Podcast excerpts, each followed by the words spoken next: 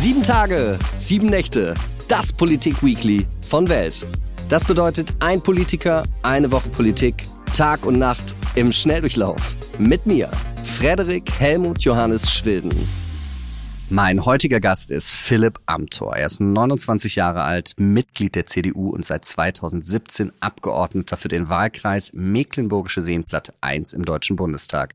Er hätte vor einigen Jahren liebend gerne auf das Zerstörervideo von Rezo geantwortet, durfte aber nicht. Seine Parteiführung war dagegen. Er hat die Jagdprüfung B und einen Lobbyskandal mit Aktienoptionen, die er zurückgegeben hat, überstanden. Jan Böhmermann nannte ihn wegen seiner messerscharfen Reden im Bundestag gegen die AfD die Planierraupe aus Uckermünde. Und ich freue mich, dass er heute mit mir spricht. Herzlich willkommen, Philipp Amthor. Ja, hallo lieber Frederik, schön da zu sein. Zwei kleine Anmerkungen. Der wunderschöne Ort heißt Öckermünde, ist immer eine Reise wert. Öckermünde. Öckermünde und der Wahlkreis hat sogar noch einen sperrigeren Namen. Nicht nur Mecklenburgische Seenplatte 1, sondern Vorpommern-Greifswald 2. Unglaublich technisch, aber es ist der schöne Nordosten Deutschlands. Also herzliche Einladung da auch an alle Hörer. Der kleine Werbeblock ist jetzt aber auch vorbei. Ich kann es wirklich sehr empfehlen. Es ist wunderschön da. Und bevor wir aber über große Politik und alles weitere reden, müssen wir ganz kurz mal über deine Woche sprechen. Die ersten Fragen gehen ja immer so ein bisschen darum, um zu wissen, was du gemacht hast. Deswegen die wichtigste Frage zuerst. Warst du diese Woche mit Elon Musk, dem reichsten Menschen der Welt, im Berliner Fetischclub KitKat?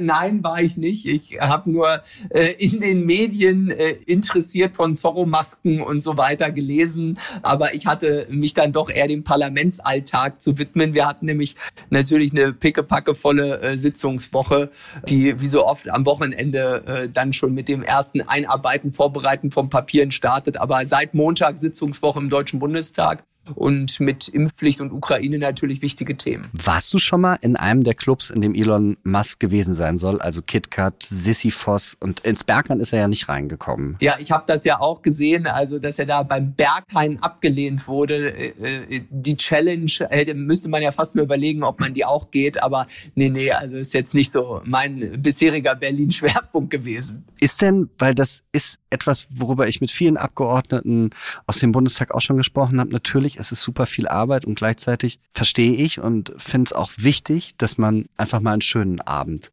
hat in so einer Arbeitswoche. Wann ist dir das letzte Mal sowas gelungen, dass du einen Abend gehabt hast, ausgelassen, Politik spielt keine Rolle und du hattest nicht das Gefühl, politische Verantwortung tragen zu müssen? Naja, also es ist ja so, ich glaube, wenn man Bundestagsabgeordneter ist, fällt es immer schwer zu sagen, Politik spielt gar keine Rolle. So ein bisschen schwingt es ja immer, äh, immer mit. Aber ehrlicherweise nette Abende gibt's ja dann schon auch. Wir haben gestern zum Beispiel jetzt nach langer Zeit der Corona-Überlagerung gab es ja viele Zeit keine Empfänge. Wir haben gestern den Frühlingsempfang der Jungen Union, der Entscheidung, den haben wir gestern gemacht. 400 Gäste, war auch eine Abwägungsentscheidung, nicht nur wegen Corona, sondern vor allem auch wegen der Ukraine-Lage.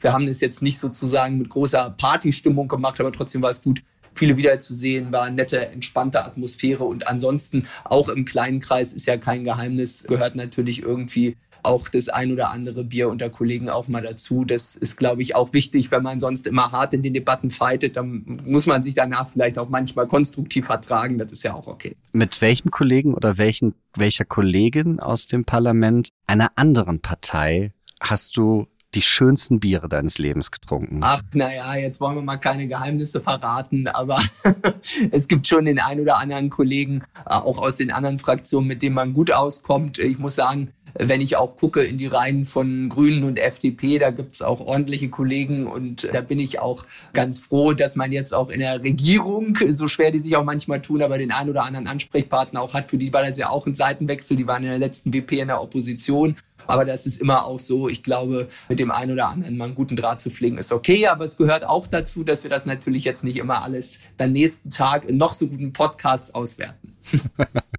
Was siehst du, wenn du in deiner Heimat in Mecklenburg aus dem Fenster schaust. Ja, also ohne sozusagen da allzu indiskret zu sein, sehe ich in Öckermünde, wenn ich aus dem Fenster schaue, den Kirchturm. Das ist schon immer äh, ganz gut.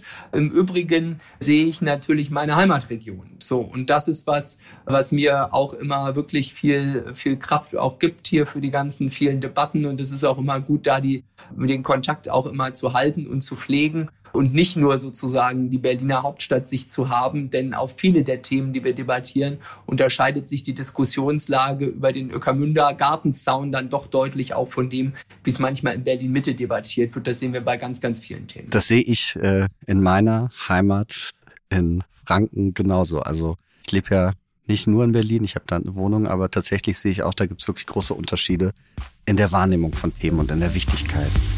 Wir kommen jetzt aber zu unserem ersten großen Themenblock der Sendung. Ein sehr, sehr ernstes, ein sehr, sehr schlimmes Thema. Es geht um die Bilder, die wir diese Woche gesehen haben von an den Händen gefesselten, ermordeten und vergewaltigten Zivilisten in der Ukraine, die in Massengräbern und auf den Straßen von Städten wie Butscha und auch anderen gefunden worden sind und von Journalisten dokumentiert worden sind. Und da die erste Frage, tragen wir Deutschen Mitverantwortung an den Toten von Butscha?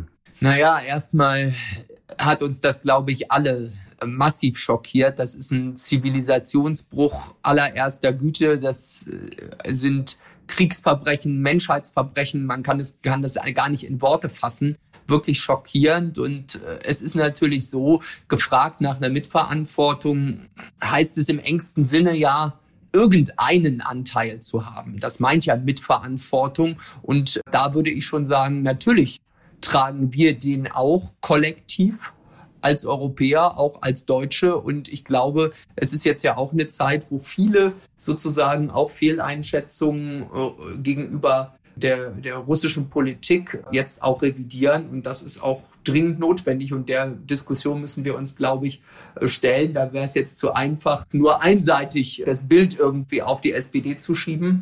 Aber ich glaube, kollektiv auch als Deutschland ist es schon so, dass wir da natürlich uns nicht aus der Verantwortung stehlen können. War das ein Fehler von Angela Merkel, den NATO-Beitritt der Ukraine zum Beispiel so vehement abzulehnen, wie sie das 2008 getan hat? Also ich halte nicht viel von solchen singulären Analysen. Es jetzt sozusagen da auf eine Person zuzuschneiden und jetzt nur auf Angela Merkel da zu fokussieren. Das halte ich, halte ich nicht für richtig. Ich glaube, die Entscheidung, die sie damals getroffen hat, das war ja nicht so, dass sie die irgendwie isoliert oder aus dem luftleeren Raum getroffen hat, sondern auch getragen eben von der Breite auch der politischen Mehrheit unseres Landes, auch der öffentlichen Meinung, das muss man ja leider auch sagen, dass sich sozusagen nicht nur die Politiker, sondern ich glaube, die breite Öffentlichkeit auch an mancher Stelle zu revidieren hat. Aber klar ist, da sind Fehler gemacht worden und wir haben Putin und wirklich seine unmenschliche Haltung, seine völlige Ignoranz gegenüber dem Völkerrecht, diese barbarische Vorstellung von Menschlichkeit, das haben wir kollektiv unterschätzt. Und das ist, glaube ich, auch etwas, äh, wo Selbstkritik jetzt auch jenseits irgendwie vom Parteipolitik angebracht ist. Ich, ich finde natürlich, dass du auch recht hast in dem Sinne, ah, singulär zurückschauen. Man kann die Dinge ja tatsächlich eh nicht ändern. Also man kann natürlich seine Position überdenken, aber geschehen ist nicht verändern. Was man aber natürlich kann, ist jetzt was tun. Aber Bundeskanzler Olaf Scholz möchte weiterhin kein Energieembargo auf die Forderung der Ukraine nach Panzern fand er, dass die geforderten Panzer nicht so richtig zu den Bedürfnissen der Ukrainer passen würden. Und er sagt immer noch, dass Waffenlieferungen auch ein Sicherheitsrisiko für Deutschland sind. Ähm, machen wir es uns damit oder macht es sich die Bundesregierung damit nicht sehr, sehr einfach und sagen, ah, nee, wir machen eigentlich gar nicht so richtig was, weil wir haben Angst und wir sagen den Ukrainern auch schon, welche Waffen die besser selber brauchen. Ja, also der Bundeskanzler spielt da natürlich eine, eine sehr, sehr, sehr unglückliche Rolle. Noch unglücklicher, nahezu tragisch im internationalen Bild ist die Rolle unserer Verteidigungsministerin in diesem Zusammenhang. Und äh, du sprichst völlig richtig das Thema Waffenlieferungen an. Es ist eigentlich schockierend, auch welchen Umgang die Bundesregierung da mit dem Parlament pflegt. Wir haben gestern einen Bundeskanzler in der Fragestunde im Bundestag erlebt, der eigentlich nur Überheblichkeit und Zynismus übrig hatte für die Fragen der Opposition. Denn wir haben in der Tat ganz konkret zu mehreren Waffenprojekten gefragt. Und ich meine, es ist ja alles, wenn es nicht so traurig wäre, äh, dann könnte man nur mit dem Kopf lachend darüber schütteln. Wenn wir uns anschauen zum Beispiel, dass dann kolportiert wird, Deutschland sei, das hat man ja aus der Ampel so verbreitet, auf Platz zwei der Länder, die die meisten Waffen an die Ukraine liefern würden und man dann herausfindet, dass sich das bemisst in Gewicht dann ist das wirklich absurd. Also da fehlen einem die Worte, das ist ja äh, heiße Luft irgendwie als Bemessungsgrundlage und das ist Hohn und Spott auch, glaube ich, in den Augen vieler derjenigen, die jetzt wirklich leiden unter dieser Situation und ich finde, der Bundeskanzler äh, hat da natürlich, der kann jetzt auch nicht alles alleine lösen. Das wäre jetzt auch illusorisch zu glauben, Olaf Scholz und Ministerin Lamprecht könnten da jetzt allein irgendwie die allheilbringende Lösung finden, aber ich finde, was in so einer Krisensituation dazugehört, ist auch Respekt gegenüber der Öffentlichkeit und dem Parlament. Und da gab es in den letzten Tagen schon echte Zumutung. Du hast das gerade, diese, diese Antworten oder diese Nicht-Antworten von Olaf Scholz gestern, die hast du äh, mit Zynismus beschrieben. Meinst du, das ist wirklich Zynismus oder will da jemand einfach nicht alles sagen oder wie, wie, wie schätzt du das ein? Ja, also ich finde, es fügt sich mittlerweile einfach in ein, in ein Bild von Respektlosigkeiten gegenüber dem Parlament.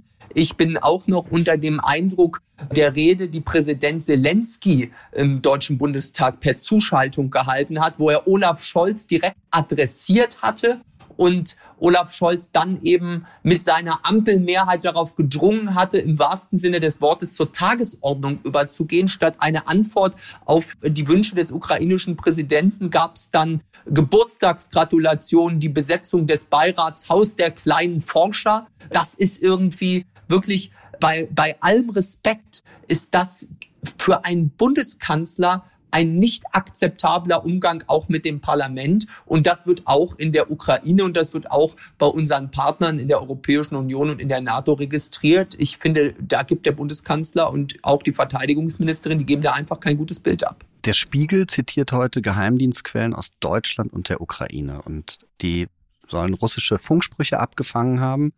Darauf zu hören, tötet sie alle, verdammt Zivilisten, alle, tötet sie alle. Die Stimme soll einem russischen Kommandeur gehören, der seine Einheiten in der Großstadt Maripol befehligt. Deine juristische Einordnung dieses Vorgangs, ist das Völkermord? wenn man sagt, tötet sie alle, die Zivilisten? Also äh, es ist natürlich ein schwerwiegendes Verbrechen. Es sind kollektiv schwerwiegende Verbrechen, zahlreiche schwerwiegende Verbrechen, die hier im Raum stehen. Und ich habe den ganz klaren Wunsch, dass Putin und seine Machthaber, diese Entscheidungsträger in Russland, dass die, auch wenn dieser Konflikt in irgendeiner Form irgendwann äh, vielleicht sich wieder beruhigt, dass aber auf Jahre diese Leute keinen Fuß mehr in ein freies Land auf dieser Welt setzen können. Das muss doch unser gemeinsames Ziel sein. Wir müssen dafür sorgen, dass eben hier das Völkerstrafrecht auch umgesetzt werden kann, dass diese Leute eben vor Gericht gestellt werden. Das muss doch das ganz klare Ziel eben auch der Wertegemeinschaft sein, die wir in den Vereinten Nationen haben. Und deswegen müssen wir auch sehen, jenseits jetzt dieser wirklich katastrophalen Exzesse, die wir erlebt haben in Butscha und anderen Orten. Schon jetzt hat Russland ja massiv das Völkerrecht verletzt gehabt durch das Verbrechen der Aggression, durch diesen durch nichts zu rechtfertigen Angriffskrieg. Also wir reden immer nur noch über die weiteren Superlative der Superlative, aber schon heute muss klar sein, wir haben es da mit einer Clique von Leuten zu tun, denen das Völkerrecht und die Rechte der Menschen, die Menschenrechte vollkommen egal sind und äh, das muss auch klare Antworten eben auch von Strafverfahren haben. Ich muss aber nochmal zu deiner Einschätzung als Jurist zurückkommen, weil du da jetzt nicht ganz klar darauf geantwortet hast. Ich habe nochmal im Strafgesetzbuch nachgeguckt, Paragraph 321 sagt, also deutsches Strafgesetzbuch, wer in der Absicht, eine durch ihre Zugehörigkeit zu einer Kirche oder Religionsgemeinschaft, zu einer Rasse, einem Volk, einem Volksstamm oder einem Staat bestimmte Gruppe als solche ganz oder teilweise zu vernichten, Mitgliedern der Gruppe tötet, ihnen schwere körperliche oder seelische Schäden zufügt und so weiter und so fort, dann ist der Völkermord ähm, Straftatbestand erfüllt. Also die Absicht, ein Volk oder mit zu vernichten. Siehst du das in Russland? Siehst du da diese Absicht, ein Volk zu vernichten? Ja, also es ist natürlich wie immer im Völkerstrafrecht oder im Strafrecht insgesamt bei diesen grenzüberschreitenden Situation haben wir natürlich riesige Beweisprobleme. Das ist, wird immer das Hauptproblem sein in diesen ganzen Verfahren, sozusagen da eine lückenlose Beweisführung zu machen. Wir haben das auch gesehen äh, bei den, den Fällen auch des IS-Terrors oder auch bei den zurückliegenden Fällen der Kriegsverbrechertribunale, auch Bosnien-Herzegowina und anderes. Da ist immer die Beweisführung das Schwerste. Deswegen ist jetzt so wichtig, dass wir eben auch möglichst alles dokumentieren. Solche Funksprüche sind das eine. Auch die Bilder, diese schrecklichen Bilder, die wir sehen, das muss man jetzt alles aufnehmen, muss man dokumentieren. Und dann ist natürlich klar, ich sag mal, wenn man den Maßstab deutscher Strafgesetze äh, anlegt, dann haben Putin und die russischen Militärs natürlich irgendwie komplett ein ganzes Sammelsurium, eine Fülle von Strafnormen verletzt. Das ist völlig klar. Aber am Ende geht es natürlich darum, dass wir etwas technisch gesprochen jetzt diese Kriegsverbrecher auch unter unsere Jurisdiktionsgewalt bekommen. Also wir müssen ihnen den Prozess machen können. Und dafür ist es jetzt wichtig, dass wir uns da sozusagen, ja, einfach auch auf ein völkerstrafrechtliches Verfahren eben einigen und da versuchen der Russen äh, und der Aggressoren dort habhaft zu werden. Mein letzter Versuch. War, warum willst du nicht beantworten, ob du findest, dass das Völkermord ist oder nicht? Nein, es, es fällt, es fällt nur, es fällt, es fällt nur, ja, äh, also, weil ich weiß, dass als Jurist das Feststellen von Straftatbeständen nicht zuallererst eine Sache von Finden, sondern eine Sache von Subsumption ist. Argumentieren. Also, äh, ja, nicht nur argumentieren, sondern Feststellen von Sachverhalten. Ich finde, es äh, gibt jetzt verschiedene Fragen, ob es jetzt das deutsche Strafgesetzbuch ist, das Völkerstrafgesetzbuch, die Vorschriften des Internationalen Strafgerichtshofs. Da gibt es so, so viele Straftatbestände, die da verwirklicht werden. Aber am Ende muss man sagen, dieses Leid, das wir dort erleben, das ist nicht in irgendwie einen Strafparagraphen zu fassen, und die juristische Diskussion ist sozusagen die sich dann anschließende Diskussion der Aufarbeitung dieser Verbrechen gegen die Menschlichkeit, so wie wir sie bei den Nürnberger Kriegsverbrecherprozessen erlebt haben. Genau so etwas muss es nach diesem Konflikt ganz sicher auch geben. Und da wird sich das natürlich diesen Vorwürfen nicht nur des Angriffskrieges und der Aggression, sondern im Zweifel auch des Völkermords annähern. Und da müssen wir aber dann sozusagen juristisch genau hinschauen. Aus meiner Sicht gibt's aber, und das ist völlig unstreitig, aus meiner Sicht 0,0 Verständnis für dieses Agieren, das wir dort von diesen Rechtsbrechern aus Russland erleben. Was bedeutet im Hinblick auf die Ukraine die deutsche, ja quasi Staatsräson nie wieder für dich? Ja, ich finde, das ist schon etwas, das uns wirklich auch zu Herzen gehen muss. Dieses nie wieder äh, auf diese Verantwortung hat ja auch zutreffenderweise Präsident Zelensky, Botschafter Melnik haben darauf oft abgestellt. Und es erinnert mich auch ein Stück weit an die Diskussion, äh, wenn man die nochmal nachliest und sich vor Augen führt, auch um den Bundeswehreinsatz sozusagen, der sich äh, verband mit Bosnien-Herzegowina, äh, Kosovo. Da war es natürlich auch so, dass eben auch die Grünen, Rot-Grün hat ja damals regiert, eben auch klar gesagt hat, aus dem Nie wieder folgt nicht nur sozusagen eine Haltung, die sich nach innen richtet, sondern eben auch ein Anspruch, dass wir nach außen eine große Verantwortung haben, eben dazu beizutragen, dass die Konflikte und solche schlimmen, schlimmen Verletzungen der Menschheitsrechte und der Menschenrechte eben unterbunden werden. Und deswegen müssen wir auch sehen, dort in der Ukraine geht es nicht nur um die Integrität und Souveränität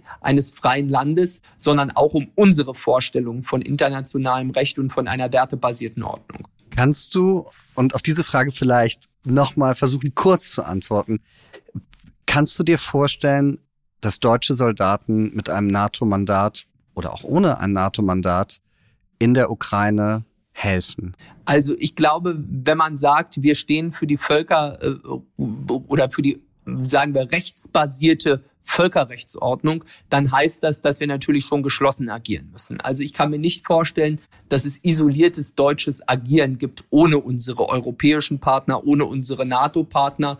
Und äh, ich finde, das Zentrale muss für uns sein, und das ist auch die Überzeugung, die sich immer mehr durchsetzt, dass wir sozusagen zunächst jetzt alles bis zu, bis unterhalb der Schwelle des unmittelbaren Kriegseintritts ergreifen müssen. Das ist sozusagen das, glaube ich, auf militärischer Ebene, was jetzt nötig ist. Noch mehr Waffenlieferungen und eine klare Unterstützung der Ukraine. Das ist auch unsere Position. Wir kommen zum nächsten Thema. Karl Lauterbach, der Bundesgesundheitsminister, hat eine schlechte Woche gehabt. Erst kassiert er bei Markus Lanz einen nicht mal zwei Tage alten und mit den Gesundheitsministern der Länder gefassten Beschluss zum Ende der Isolationspflicht. Dann twittert er um 2.37 Uhr in der gleichen Nacht dazu, fehlt aber am nächsten Tag im Gesundheitsausschuss und dann scheitert am Donnerstag um 12.45 Uhr sein wichtigstes Projekt im Parlament, die Impfpflicht. Es trendet das Hashtag Lauterbach Rücktritt ist Gesundheitsminister Lauterbach noch zu halten. Ach, du bringst mich aber auch in eine Bredouille hier in diesem Podcast. Der Opposition wirft man immer vor, dass sie immer nur meckern würde und immer auf alle so draufhaut. Und jetzt habe ich schon zu, zu Scholz und Christine Lamprecht so, so klare, harte Worte gefunden. Aber da kann ich jetzt beim Karl Lauterbach leider auch keine Ausnahme machen. Also ich zitiere ja ungern linken Politiker, aber der Jan Korte hat heute in der Debatte zutreffend darauf hingewiesen, ein vermeintlich guter Arzt ist auch auch noch lange kein guter Gesundheitsminister. So. Und äh, wir sehen bei Karl Lauterbach schon, dass das wirklich also eine fatale Woche war. Anders kann man es gar nicht sagen. Und du hast die beiden Punkte ja zutreffend angesprochen. Also dieses Hin und Her über die Frage der Isolationspflicht das ist wirklich eine echte Respektlosigkeit gewesen, gegenüber den Gesundheitsministern übrigens auch. Also soweit ich das höre, gab es da eine Verständigung mit den Landesgesundheitsministern. Die wird dann irgendwie abends in der Fernsehsendung einkassiert und jetzt nichts dagegen. Aber ich finde, der richtige Ort der Debatte darüber ist der Deutsche Bundestag. Und das fügt sich eigentlich in das Bild, was ich vorhin schon zu Scholz gesagt habe. So kann man als Regierung bei allem Respekt nicht umgehen mit dem Parlament. Und ich finde, die Stärke einer Demokratie zeigt sich nicht nur dadurch, dass man mit Mehrheit irgendwelche Dinge beschließt, sondern auch, dass man die Sicherungen beachtet, die für die Minderheit da sind. Also auch für die Opposition, dass man da einen anständigen Umgang miteinander pflegt. Und das erleben wir im Moment überhaupt nicht. Aber, und das ist das Zweite, auch das mit der eigenen Mehrheit erlebt man natürlich im Moment nicht, weil es war für Karl Lauterbach und auch für Olaf Scholz natürlich heute eine krachende Abstimmungsniederlage. Das muss man schon auch mal sagen. Ich will jetzt hier nicht in Siegesgeheul verfallen, weil zur Wahrheit gehört auch, ich hätte mir natürlich gewünscht, dass unser vermittelnder Vorschlag eines Impfvorsorgegesetzes, dass der angenommen wird, dass der mehr Zustimmung bekommt. Aber da hat die Ampel leider parteitaktische Spielchen gemacht, hat jetzt alles auf den Scholz-Lauterbach-Entwurf gesetzt, um da gesichtswahrend für den Kanzler und den Gesundheitsminister noch eine Lösung zu finden. Auf uns hat man sich nicht zubewegt. Da hat nicht ein Abgeordneter zugestimmt, das hat man einfach abgelehnt. Dem geht es nicht um die Sache, sondern denen ging es darum, eben diesen Vorschlag von Scholz und Lauterbach zu retten. Und da hat man sich deutlich, deutlich verkalkuliert. Ich meine, man hörte ja, dass selbst Annalena Baerbock jetzt dann zurückgereist ist aus Brüssel, um zur Abstimmung zu helfen. Das hat aber auch gezeigt, es war ja nicht nur eine Stimme an der Mehrheit vorbei, sondern Olaf Scholz hat heute im Prinzip, wenn man das so sieht, wenn er sich da werbevoll für diesen an, äh, Antrag eingesetzt hat, für diesen Gesetzentwurf, muss man schon sagen, er hat heute sogar eine Kanzlermehrheit gegen sich gehabt, nämlich nicht für diesen Entwurf zur Impfpflicht, den die Kollegen dort vorgelegt haben. Der Lauterbach-Scholz-Entwurf, der ist heute dann schon auch durchgefallen und äh, da haben die sich mächtig verkalkuliert. Du hast gerade gesagt, dass ähm, Entscheidungen und solche Debatten, dass die ins Parlament gehören. Und das finde ich auch. Und was ich aber auch empfinde, dass es eben nichts, wie soll ich sagen, Neues jetzt von Olaf Scholz und der neuen Bundesregierung ist. Denn wir haben ja in den Anfängen der Corona-Pandemie und dann hindurch ein Format erlebt, die Ministerpräsidentenkonferenz, die eigentlich nicht vorgesehen ist. Also da wurden Entscheidungen getroffen, die ich finde im Parlament hätten getroffen werden müssen. Da haben sich aber Ministerpräsidenten und Präsidentinnen zusammengesetzt, mit der Kanzlerin zusammen und Dinge ausgemacht. Wie hast du das damals verfolgt und gesehen, dass dort eben auch nicht im Parlament entschieden wird? Ja, also ich glaube, in der Rückschau ist es schon notwendig, dass wir uns da auch das Heft des Handelns wieder zunehmend in, das in die Hände des Parlaments zurückgeholt hatten in der Corona-Zeit. Und ich glaube, da sind eigentlich auch parteiübergreifend auch Lehren draus gezogen worden. Wenn man jetzt, äh, wir gehen ja auf die Osterfeiertage zu, da erinnert man sich an solche Dinge wie die Osterruhe, die da in Nachtsitzungen in der MPK verabredet wurde und dann im Parlament auf riesen Widerstände stieß. Das sind eigentlich eher so die Negativbeispiele Die Ministerpräsidentenkonferenz per se ergibt ja schon Sinn, weil wir eben nicht nur im Bund sozusagen, nicht nur den Bundestag haben, sondern natürlich auch den Bundesrat, gerade bei Projekten wie der Corona-Bekämpfung, wo es eben auch um Verwaltungsumsetzung geht, sind die Länder natürlich gefordert. Deswegen war es auch wichtig, dass man sozusagen die Ministerpräsidentenkonferenz als Institution hat. Aber ich finde trotzdem, man macht es sich zu leicht und man schont den Olaf Scholz auch zu sehr. Wenn man jetzt sagt, na ja, der kann das Parlament ja mal ein bisschen sträflich behandeln, das sei ja früher auch schon so gewesen, äh, das würde ich nicht unterschreiben. Also Angela Merkel hat wirklich vor jedem EU-Gipfel konsequent Regierungserklärungen abgegeben, hat sich auch in den unangenehmen Situationen der Debatte im Parlament gestellt, hat auch mit einem ganz anderen Respekt auch gegenüber den Abgeordneten, auch gegenüber den Abgeordneten der Opposition diese Fragestunde bestritten. Und das sehe ich bei Olaf Scholz im Moment alles nicht. Zelensky ist das eine Beispiel, wo er sich gedrückt hat vor einer Regierungserklärung. Permanentes Zuwarten. In anderen Fällen jetzt dieser Auftritt in der Fragestunde. Das ist ein Bild, das Angela Merkel so nicht abgegeben hätte. Da bin ich ganz sicher. Ich möchte ganz kurz, bevor wir nochmal über die, die Politik der aktuellen Bundesregierung und vor allen Dingen des Gesundheitsministers sprechen, dich nochmal ganz kurz was Persönliches fragen. Als du sozusagen im, im Zentrum dieses, äh, dieser äh, Lobby-Affäre standest,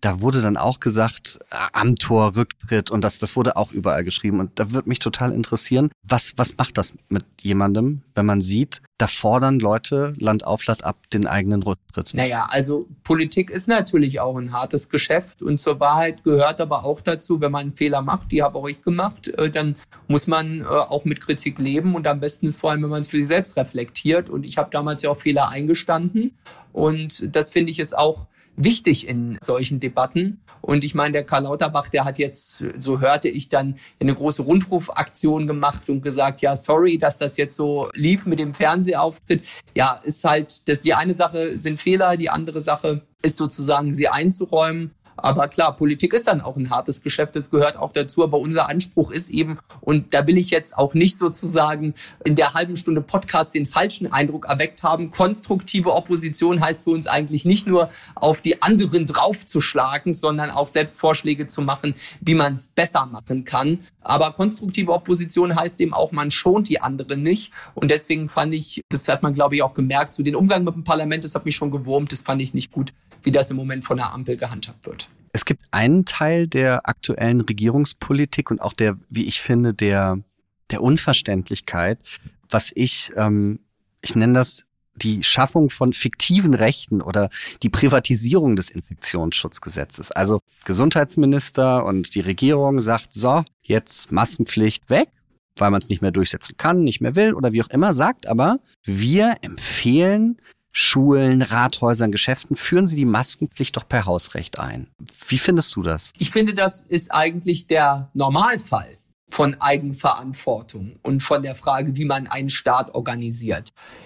Am Anfang der Organisation eines Staates steht nämlich der Einzelne mit seiner Freiheit und nicht der Staat, der alles besser weiß und bis ins Letzte organisiert. Und deswegen muss man sagen, eigenverantwortlicher, selbstorganisierter Gesundheitsschutz ist eigentlich das Idealbild unserer freiheitlichen Demokratie und nicht der repressive Staat, wo es dann einen super Gesundheitsminister gibt, der alles besser weiß und allen alles vorschreibt. Das ist nur in Krisensituationen möglich und deswegen muss man sagen, die Freiheit der Bürger ist der Ausgangspunkt und das gilt auch im Gesundheitsschutz und deswegen nähern wir uns jetzt eher würde ich sagen, wieder einem Normalmodus an. Es geht nicht darum, jetzt, dass der Gesundheitsschutz privatisiert wird, sondern wir nähern uns wieder der grundgesetzlichen Grundvorstellung von Freiheit an, wo man sagt, begründungsbedürftig ist der Eingriff in die Freiheit und nicht die Lockerung eines Eingriffs. Und da gibt's aus meiner Sicht manche verquere äh, Debatten, die wir jetzt auch im Ausdruck dieser anhaltenden oder lang andauernden Pandemie jetzt vielleicht in den Köpfen hatten zum Teil. Ich habe da ganz viele verschiedene Meinungen von Rechtswissenschaftlern und Rechtswissenschaftlern dazu gelesen, so die, die eingehende Meinung war im Prinzip, naja, private Dinge, also Geschäfte, Diskotheken, Restaurants, die können ja im Prinzip entscheiden, was sie wollen. Die können sagen, wir lassen nur Leute mit gelben T-Shirts rein. Aber oh, ist auch schwierig mit dem allgemeinen Gleichbehandlungsgrundsatz im Moment. Also ganz so leicht ist das auch nicht. Nee, genau. Also man darf natürlich nicht aufgrund von Ethnie, sexueller Orientierung und so weiter. Aber eben zum Beispiel gelbe T-Shirts oder wie in bestimmten Clubs, weiß ich nicht, äh, äh Krawatte oder im Casino Jackett und so. Das, das ist schon, weil es ja nicht Menschen an sich diskriminiert, sondern eben einen Dresscode vorgibt. Anders, so habe ich das in vielen Kommentaren gelesen, sei das aber in öffentlichen Einrichtungen, also Universitäten, Schulen, Rathäuser. Findest du das richtig, dass Rathäuser und Verwaltungen sagen, bei uns kommen sie nur rein, wenn sie eine Maske tragen, jetzt unabhängig davon, wie du zur Maske tragen stehst, sondern eine Regel erlassen, die es eigentlich nicht mehr gibt und findest du, dürfen sie das? Ja, du hast auf einen richtigen Unterschied hingewiesen. Der Staat muss da natürlich sehr, sehr, sehr viel zurückhaltender sein, denn bei vielen der genannten öffentlichen Einrichtungen geht es natürlich auch um den Zugang zu öffentlicher Daseinsvorsorge, um den Zugang zum Schulunterricht, um den Zugang zum Sozialamt. Und da muss man sagen, waren natürlich teilweise Vorschriften, die manchem vorgeschwebt waren, wie 2G Plus und Co. schon eine echte Herausforderung, weil der Staat hat natürlich auch einen Gewährleistungsanspruch gegenüber dem Bürger. Und deswegen ist es richtig, dass die Anforderungen an Maskenpflicht oder an Impfnachweise bei öffentlichen Einrichtungen sehr, sehr viel höher sind als im privaten Bereich. Und ich finde, da ist auch ein Stück weit Zurückhaltung geboten. Solche Freiheitseinschränkungen sind nur dann angezeigt, wenn sie auch mit einem hinreichend großen Risiko korrespondieren. Und das ist das, was der Staat im Moment dann auch klar analysieren muss. Also das ist ein richtiger Punkt. Bei öffentlichen Einrichtungen ist es natürlich schwerer, dann wieder solche Regelungen umzusetzen. Aber dafür ist es auch notwendig und richtig, dass der Bundestag sich mit dem Infektionsschutzgesetz ja auch einen Rechtsrahmen geschaffen hat, wo wir eben feststellen, gibt es eine äh, wirkliche äh, ja, epidemische Lage von nationaler Tragweite oder gibt es sie nicht? Und diese Maßnahmen, das finde ich richtig, dass man die dann nur in Hotspot-Gebieten eben anwendet, wobei ich auch klar sagen muss, ein Hotspot-Gebiet ist für mich etwas regional beschränktes und kein ganzes Bundesland. Hältst du es denn dann für rechtswidrig, wenn ein Rathaus in einem nicht als solchem erklärten Hotspot-Gebiet die Maskenpflicht ausruft. Das kommt auf die Ausgestaltung an. Du weißt, das ist immer das Problem, wenn man einen Podcast mit Juristen macht, die antworten am meisten, meistens, es kommt ja. darauf an, aber das hat auch damit zu tun, weil es in den konkreten Fällen auch so ist. Also klar ist natürlich, und da komme ich nochmal zurück auf das grundsätzliche Bild, was ich gezeichnet habe. Jeder Freiheitseingriff ist zu rechtfertigen oder muss gerechtfertigt werden, ist zu begründen. Und deswegen heißt es natürlich, wenn man ein Rathaus hat, das Öffnungszeiten, das Sprechstunden hat. Und wenn man das dann einzelnen Personen verwehren will, dann muss man das denen gegenüber begründen. Und ich finde, das hängt ganz, ganz deutlich auch von dem Infektionsgeschehen ab, das man da erlebt.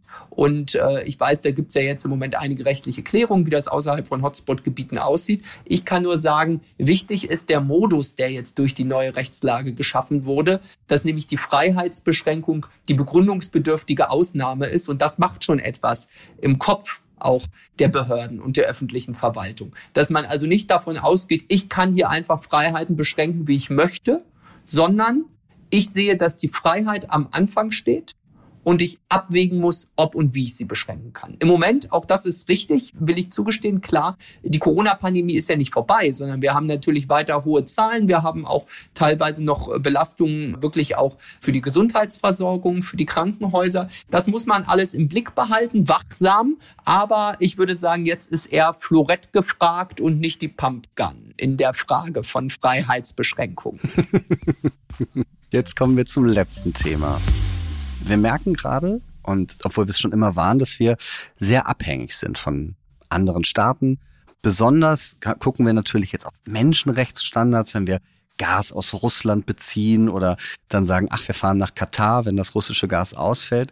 Getreide und Speiseöl sind in Deutschland auch in den Supermärkten knapp geworden. Und da möchte ich mit dir darüber sprechen, sollte Deutschland ein Selbstversorgerland werden? Sollten wir mehr Energie, mehr Lebensmittel in Deutschland produzieren? Naja, also äh, die Überschrift gefällt mir noch nicht so ganz. Zum einen, Selbstversorgerland scheint mir begrifflich in einem Widerspruch zu dem zu stehen, was Deutschland und unseren volkswirtschaftlichen Wohlstand eigentlich immer ausgemacht hat. Das ist nämlich, dass wir eine erfolgreiche Exportnation sind, dass wir teilhaben an Globalisierung, an fairem, freiem Welthandel. Und das muss, glaube ich, auch von der Grundkonfiguration unser Anspruch sein. Und wenn es dann darum geht, ob wir also Selbstversorgerland oder mehr autark werden sollen, dann würde ich sagen, im Sinne von sollen ist es nicht die Zielstellung. Ob wir es in manchen Bereichen werden müssen, zeigt natürlich der weitere Fortgang dieses schrecklichen Krieges, den Russland angefangen hat. Ähm, Deutschlands Stärke ist es, eingebunden zu sein in einer multilateralen Welt, in einer funktionierenden internationalen Ordnung. Das muss für uns auch die Zielstellung sein.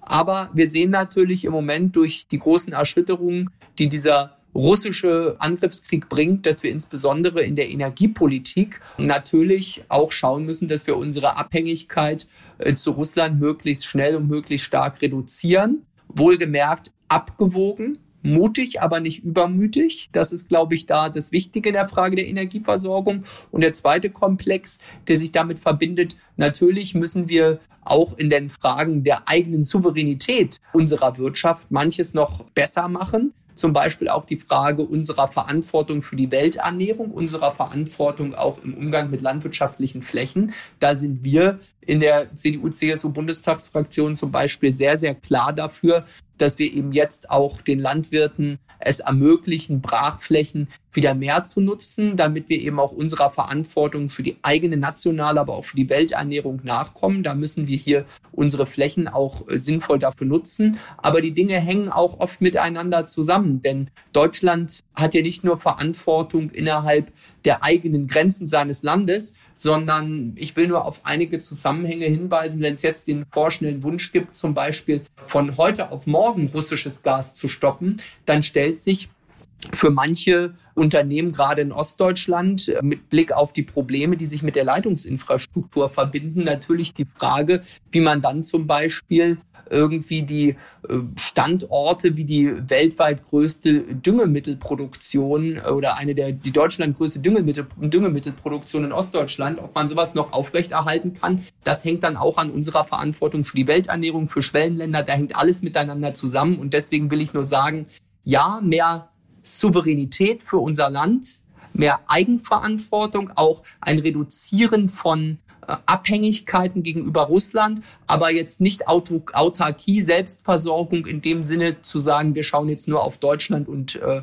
nicht auf die internationalen Verflechtungen, das wäre falsch. Du hast, ähm, weil du auch die, ja, diese Verflechtungen angesprochen hast, du hast eine total interessante Rede im Bundestag 2020 dazu gehalten. Das war ganz kurz nach dem Anschlag auf Nawalny und da hast du über Nord Stream 2 gesprochen und da hast du gesagt, ich kann Ihnen sagen, was die Menschen in meinem Wahlkreis definitiv nicht wollen. Sie wollen nicht zum Spielball der Weltpolitik werden. Sie wollen nicht das Kollateralopfer internationaler Politik werden, denn sie haben nichts Unrechtes getan, sondern nur ihre Arbeit. Und ich kann Ihnen auch sagen, was die Menschen vor Ort erwarten. Sie erwarten, dass diese Pipeline Nord Stream 2 fertiggestellt wird. Und ich sehe das jetzt. Ich meine, das ist das Problem von Globalisierung, ne? Oder also, das ist die die Schattenseite der Globalisierung, dass eben jeder jederzeit in jedem Ort, eben auch in Mecklenburg-Vorpommern, zum Spielball der Weltpolitik werden kann. Wie bewertest du das, was du damals gesagt hast heute? Ja, das ist natürlich richtig. Ich habe mir genau diese Rede eben auch vor einigen Wochen, also nach dem russischen Überfall, habe ich mir genau diese Rede nochmal angeschaut und habe auch gefragt, tja, hätte man das anders formulieren müssen damals vielleicht. Und ich meine, dazu musst du zur Genese wissen, äh, ich gehörte immer schon zu denen, äh, die zumindest nicht in dieser puren Russlandgläubigkeit unterwegs waren, wie es Teile der Landesregierung in Mecklenburg-Vorpommern, die SPD an vielen Stellen war, sondern ich habe hart kritisiert, nicht nur den Giftanschlag auf Nawalny. Damals, das war eine klare Übertretung des Völkerrechts, auch äh, der Chemiewaffenkonvention damals. Und ich habe mich auch sehr empört damals über den russischen Tiergartenmord, als Putin hier seine Agenten auf unserem Staatsgebiet losschickt, um Menschen zu töten. Das hat mich alles sehr, sehr schockiert. Ich habe das damals kritisiert und äh, bin damals sozusagen angefeindet worden zum Teil aus Richtung linker Parteien das würde mit solcher Kritik, würde ich solche wichtige Wirtschaftsprojekte wie Nord Stream gefährden.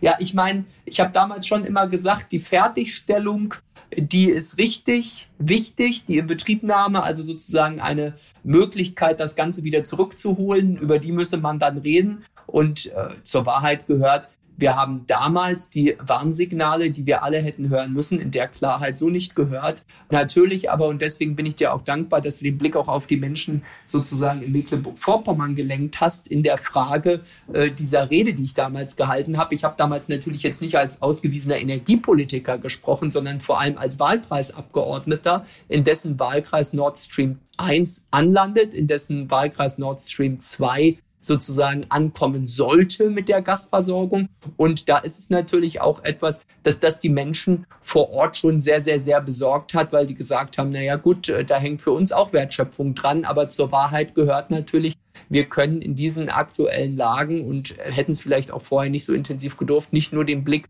sozusagen auf einzelne regionale Aspekte werfen. Das ist ganz klar. Aber trotzdem, ich stehe schon dazu, ich habe mir das damals gut überlegt, wie ich es gesagt habe. Ist denn das für dich jetzt eben ein Zeitpunkt zu überdenken, in welche Abhängigkeiten wir uns vor allen Dingen nicht von Partnern in der EU oder wie Amerika bewegen, sondern wie wir mit Staaten wie eben Russland, China, Katar, die ja, also wenn man es euphemistisch nennt, in einem systemischen Wettstreit mit uns stehen, aber natürlich auch ganz andere Vorstellungen von Menschenrechten haben. Ist das richtig, mit denen zusammenzuarbeiten und auch Geschäfte zu machen? Oder sollten wir das genauer prüfen? Naja, die aktuelle Situation zeigt, dass wir unsere Abhängigkeit zu Russland natürlich reduzieren müssen und dass sie zu groß geworden war. Das ist völlig klar. Und im Übrigen China ist da genau das richtige Stand, äh, das richtige Stichwort. Ich gehörte also innerhalb meiner Bundestagsfraktion auch zu einer Gruppe von Abgeordneten, die im Zusammenhang mit dem sogenannten IT-Sicherheitsgesetz 2.0 sehr, sehr darauf gedrungen hatte, dass wir eben wehrhafter werden in der Frage gegenüber China, namentlich Huawei, also gegenüber Anbietern sozusagen in unseren kritischen Telekommunikationsinfrastrukturen, dass wir da genau aufpassen müssen, von wem wir uns abhängig machen. Also das ist schon ein Thema, da müssen wir am Anfang aufpassen. Mit Blick auf Russland und die Energiepolitik war die Jacke aber natürlich im metaphorischen Sinne schon über Jahre falsch zugeknöpft worden, weil diese Abhängigkeiten einfach auch bestanden haben. Und das hat auch mit dem Gasnetz zum Beispiel zu tun. Das ist das, worauf ich vorhin hingewiesen habe. Auch als ostdeutscher Abgeordneter, als Vorsitzender der Landesgruppe in Mecklenburg-Vorpommern der CDU muss ich schon sagen, wir können natürlich jetzt auch nicht das Kind mit dem Bade ausgießen, wenn wir jetzt sozusagen von einem Tag auf den anderen den vollständigen Energiestopp machen dann hat das natürlich auch massivste Konsequenzen in der Frage der Grundversorgung der Bevölkerung und der Wirtschaft. Wir müssen gucken, dass wir so schnell wie möglich aussteigen, sozusagen aus dieser Russland-Abhängigkeit. Aber wir müssen eben schauen, um es in ein richtiges Bild zu kleiden, dass wir das mutig tun. Das ist jetzt notwendig, aber eben nicht übermütig tun.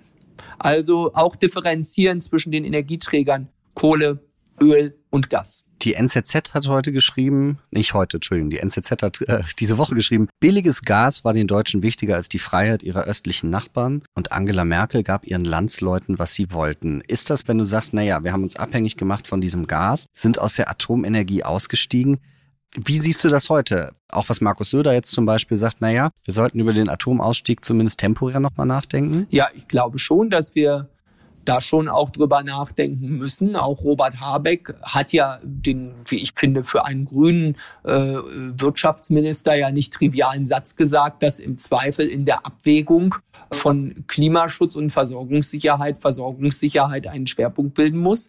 Äh, und das heißt natürlich auch, dass er deswegen auch, und äh, ich hoffe, dass wir das in der Ernsthaftigkeit auch tun, natürlich auch prüft, wie wir jetzt auch mit der Kernenergie umgehen. Wir sehen, wenn wir uns in Europa und der Welt umschauen, eben, dass viele jetzt auch in Reaktion auf die aktuelle Situation natürlich über Kernkraft nochmal neu nachdenken. Ich würde mich jetzt nicht an die Spitze der Bewegung stellen. Es gab plausible Argumente dafür, dass man, dass man sich so entschieden hatte. Und das ist auch kein Schritt, der jetzt irgendwie von einem Tag auf den anderen umkehrbar ist. Aber ich glaube zumindest die Frage Weiterbetrieb der noch laufenden Kernkraftwerke und äh, anderes, das müssen wir schon im wahrsten Sinne des Wortes ergebnisoffen diskutieren. Das heißt nicht, dass wir uns jetzt an die Spitze äh, der Bewegung stellen und sagen, wir wünschen jetzt sofort das zurück in die Kernenergie. Aber ich glaube, wir müssen schon irgendwie schauen, dass nur allein von Wind und Sonne wir unseren Status als Industrienation wahrscheinlich so schlechterdings kurzfristig nicht aufrechterhalten können, sondern dann natürlich auch schauen müssen, dass wir sozusagen die Energieträger, wo wir unabhängiger werden wollen von Russland, dass wir die in irgendeiner Form auch substituieren müssen. Philipp Amthor, das war der schönste Tag in meinem Leben. Danke für das Gespräch und danke für deine Zeit. Ach, das war zu viel des Lobes, denke ich, aber mir hat es auf jeden Fall auch Spaß gemacht. Ich hoffe, äh, den Hörern auch und äh, Deswegen herzliche Grüße aus dem Deutschen Bundestag und alles Gute weiter für euren Podcast. Danke.